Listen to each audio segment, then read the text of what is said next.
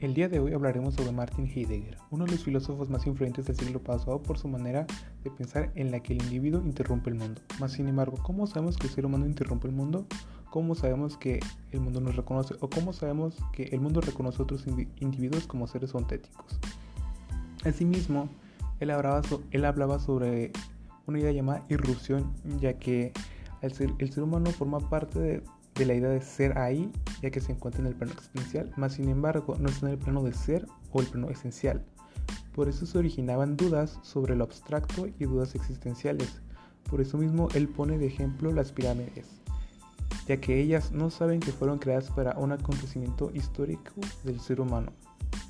Hablando de la existencia, él menciona que escribe que se escribe existencia, ya que el mundo dice que las formas que cada ser humano existe es única y distinta a cualquier forma de existir. Al igual que él hablaba sobre el ser auténtico refiriéndose a aquello que es mío, asimismo también hablaba sobre el ser inauténtico que se refiere a aquello que no es mío.